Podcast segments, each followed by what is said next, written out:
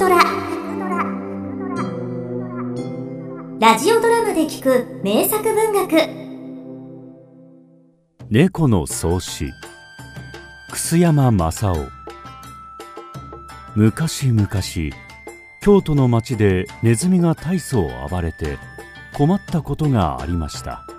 またネズミに戸棚の食い物を盗まれたうちは図書寺をかじられたよ。タンスに穴が開いているよ。着物もかじられてたまったもんじゃない。ネズミは夜も昼も天井裏やお座敷の隅を駆けずり回りそれはひどいいたずらをしていました。そこである時お上からお触れが出ました。方々のうちの飼い猫の綱を解いて話してやることお触れを守らなかった者は罰を受けることになりました。それまではどこでも猫に綱をつけて家の中でかつ節のご飯を食べさせ大事に飼っていたのです。猫が自由に駆け回ってネズミを取るということがありませんでしたからとうとうネズミが誰はばからず暴れ出すようになったのでした。お触れが出ますと方々の猫たちはそれこそ大喜びで街中を駆け回り世の中は全く猫の世界になったようでした。こうなると弱ったのはネズミです。少しでも外へ顔を出すともうそこには猫が鋭い爪を研いでいました。夜も暗闇に目が光っていて食べ物を漁りに出ることもできません。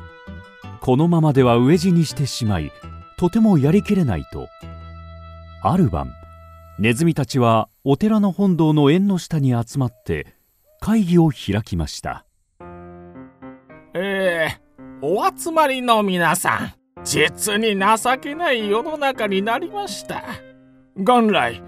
猫はアワビ貝の中のかつぶし飯か汁かけ飯を食べて生きていればいいはずのものであるのに我々を取って食べるというのは何事でしょう？このままでは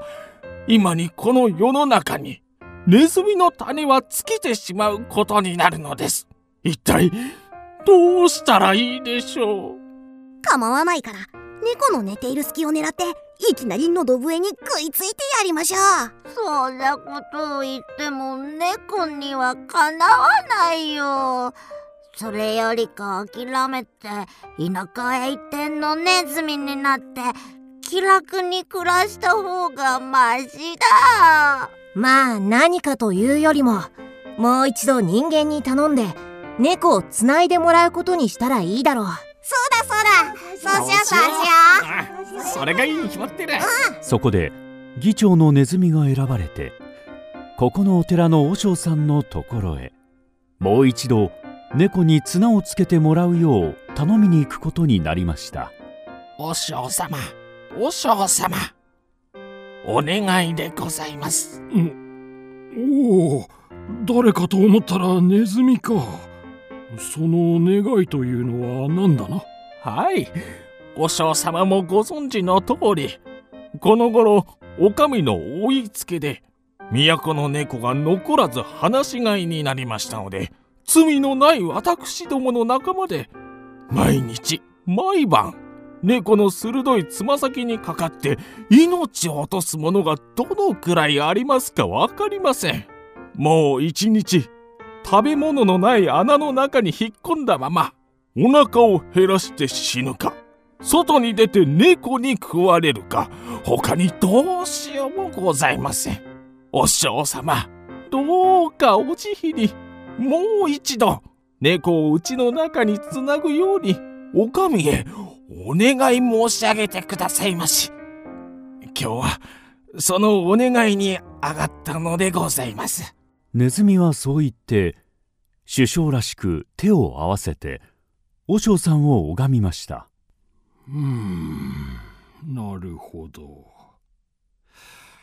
そう聞くと気の毒だがお前の方にもいろいろ悪いことがあるよ。まあお前たちも人の捨てたものやそこらにこぼれたものを拾って食べていればいいのだがこれまでのように夜昼構わず人の家の中を駆け回って盗み食いをしたり着物を食い破ったり散々悪いいたずらばかりしておきながら今さら猫に苦しめられると言って泣き言を言いに来てもそれは自業自得というもので私にだってどうしてもやられないよ。こう言われてネズミはがっかりしてすごすご縁の下へ帰りましたみんな帰りを待ちかねていましたが和尚さんに断られた話を聞きますと一層がっかりしてまたいつまでもまとまらない相談を始めましたそのうちに夜が明けてしまいうっかり猫に見つけられては大変だと言ってじゃあ明日の晩もう一度和尚さんのところへみんなで行って頼むことにしよう。とそれだけ決めてまたこそこそと穴の中に帰っていきました。すると猫の方でも昨晩ネズミが和尚さんのところへ頼みに行ったことを聞きつけ町外れの腹に大勢集まって相談を始めました。皆さん聞くところによりますと今度私たちが放し飼いになったことでネズミどもが大層困って昨晩お寺の和尚さんにもう一度私たちをつないでくれるように頼んだということであります。これは実にけしからん話です。全体ネズミは猫の食い物と大昔から神様がお決めになったのです。その上ネズミはあの通り悪さをして人間に迷惑をかける悪いやつです。万一ネズミの言うことが取り上げられてせっかく自由になった我々がまた元の窮屈な身分に追い込まれるようなことがあっては大変です。早速和尚さんのところへ行ってあくまでそんなことのないようにしてもらわなければなりません。そのそうしようだやっちまえすぐに行ってもらおう。そうね。そこで議長の猫は一同の代わりになって和尚さんのところへ出かけていきました。和尚様聞きますとゆうべネズミがこちらへ上がって私どもの悪口を申したそうですね。どうもけしからん話でございます。ネズミというやつは人間の中で申せば泥棒にあたるやつで慈悲をおかけになればなるほど余計悪いことをいたします。もしネズミの言うことをお取り上げになって、私どもがまたつながれるようなことになりますと、いよいよ奴らは図に乗って、どんなひどいいたずらをするかわかりません。それとは違って、猫は元天竺の虎の子孫でございますが、日本は小さな優しい国柄ですからこの国に住み着くと一緒にこの通り小さな優しい獣になったのでございます。しかし一度本当に怒って元の虎の本性に帰りますとどんな獣でも恐れません。それゆえ今度お上からお触れが出て放し飼いになったのを幸い差し当たりネズミどもを手始めに人間にあだをする獣を片っ端から退治するつもりでいるのです。うんうん。それはお前の言う通りだと思うネズミの言うことは取り上げずに返してやったのだから安心をしなさい。そこで猫はすっかり得意になってみんなが待っているところへ戻りました皆さん大丈夫。和尚さんは承知してくれました。よかっこれで安心猫たちは手をつなぎ合って猫じゃ猫じゃを踊りました。するとまたこの話を聞いたネズミ仲間は猫のやつが和尚さんに頼みに行ったそうだ。和尚さんは猫にネズミの言うことを決して取り上げないと約束をなさったそうだなんでも猫は天竺の虎の子孫で人間のために世界中の悪い獣を退治するんだと威張ってたそうだ。このままだと猫にやられちまうよ天然こんなことを口々に言いながらまたお寺の縁の下で会議を開きましたけれども別段変わったいい知恵も出ませんもうこの上和尚さんに頼んでみたところでとても無駄だ和尚さんのところへ行くことはよしって夜の明けないうちにいよいよ都落ちをして田舎へ行くことにしよう。まあ待ってください。我々はただの一度も戦争らしい戦争しないでむざむざ都を敵に明け渡して田舎へ逃げるというのはいかにも不甲斐ない話ではありませんか。それでは命だけは無事に助かってもこの後長く獣仲間の笑われ者となり満足な付き合いもできなくなります。そんな恥ずかしい目に遭うよりも乗るか反るかここで一番死に物狂いに猫と戦ってうまく勝てばもうこれからは世の中に何も怖いものはない天井裏だろうが台所だろうが壁の隅だろうが天下晴れて我々の領分になるし負けたら潔く枕を並べて死ぬばかりです。若いネズミの勢いがあんまり勇ましかったものですから逃げ腰になっていた他のネズミたちもついうかうか釣り込まれてそうだそうだ。それがいい。それがいい。全然怖くないぞ。そうだそうだ。そうだそうしよう。やってやると今度は急に力み返りながらいよいよ戦争の支度に取り掛かりました。すると猫の方でも素早くそれを聞きつけて。やっちまえ生意気なんだよ。負けるもんかと急に爪を研ぐやら牙をこするやら負けずに支度をして待ち構えていました。いよいよ支度ができて勢ぞろいが済むとネズミは何万何千という仲間が残らずぞろぞろ真っ黒になって猫の陣取っている横丁の腹に向かって攻めていきました猫の方も「空来た」と一問残らず牙を研ぎ揃えて向かっていきました。両方西と東に分かれて睨み合っていたところへ。話を聞いたお寺の和尚さんが仲裁にやってきました。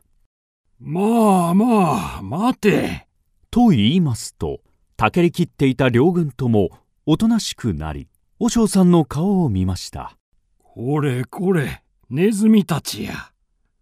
お前たちがいくら死に物狂いになったところで猫にかなうものではない。一匹残らず食い殺されてこの野原の土になってしまう。私はそれを見るのがかわいそうだ。だからお前たちもこれから心を入れ替えて分相応に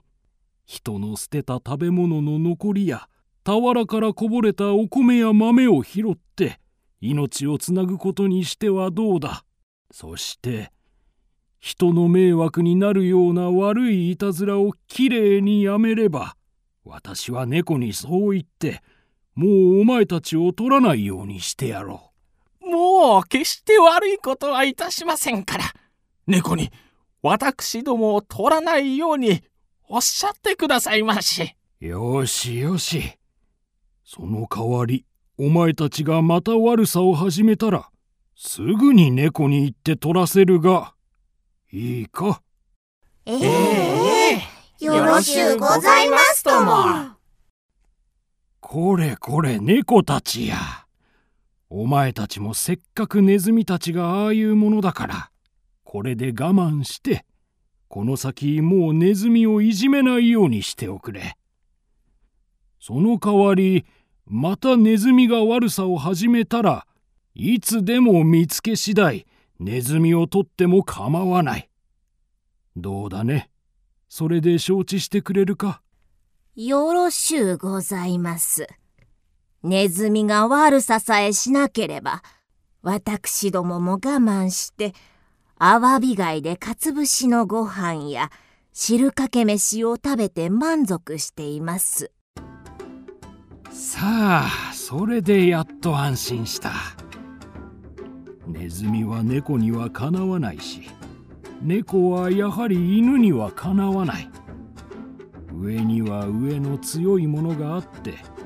ここでどちらが勝ったところでそれだけでもう世の中に何も怖いものがなくなるわけではないし世の中が自由になるものでもない。まあお互いに自分の生まれついた身分に満足して獣は獣同士鳥は鳥同士人間は人間同士仲良く暮らすほどいいことはないのだ。その道理が分かったらさあみんなおとなしくおかえりおかえり。どうもありがとうございました。これからはもう咎のないネズミを取ることはやめましょう。そうです。私どもも決して余計な人のものを取ったりなんかいたしません。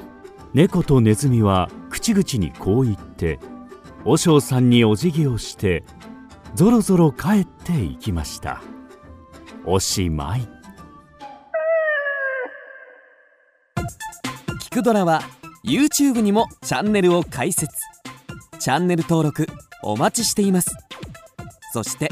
Twitter で独り言をつぶやいています。詳しくは公式サイトからどうぞ。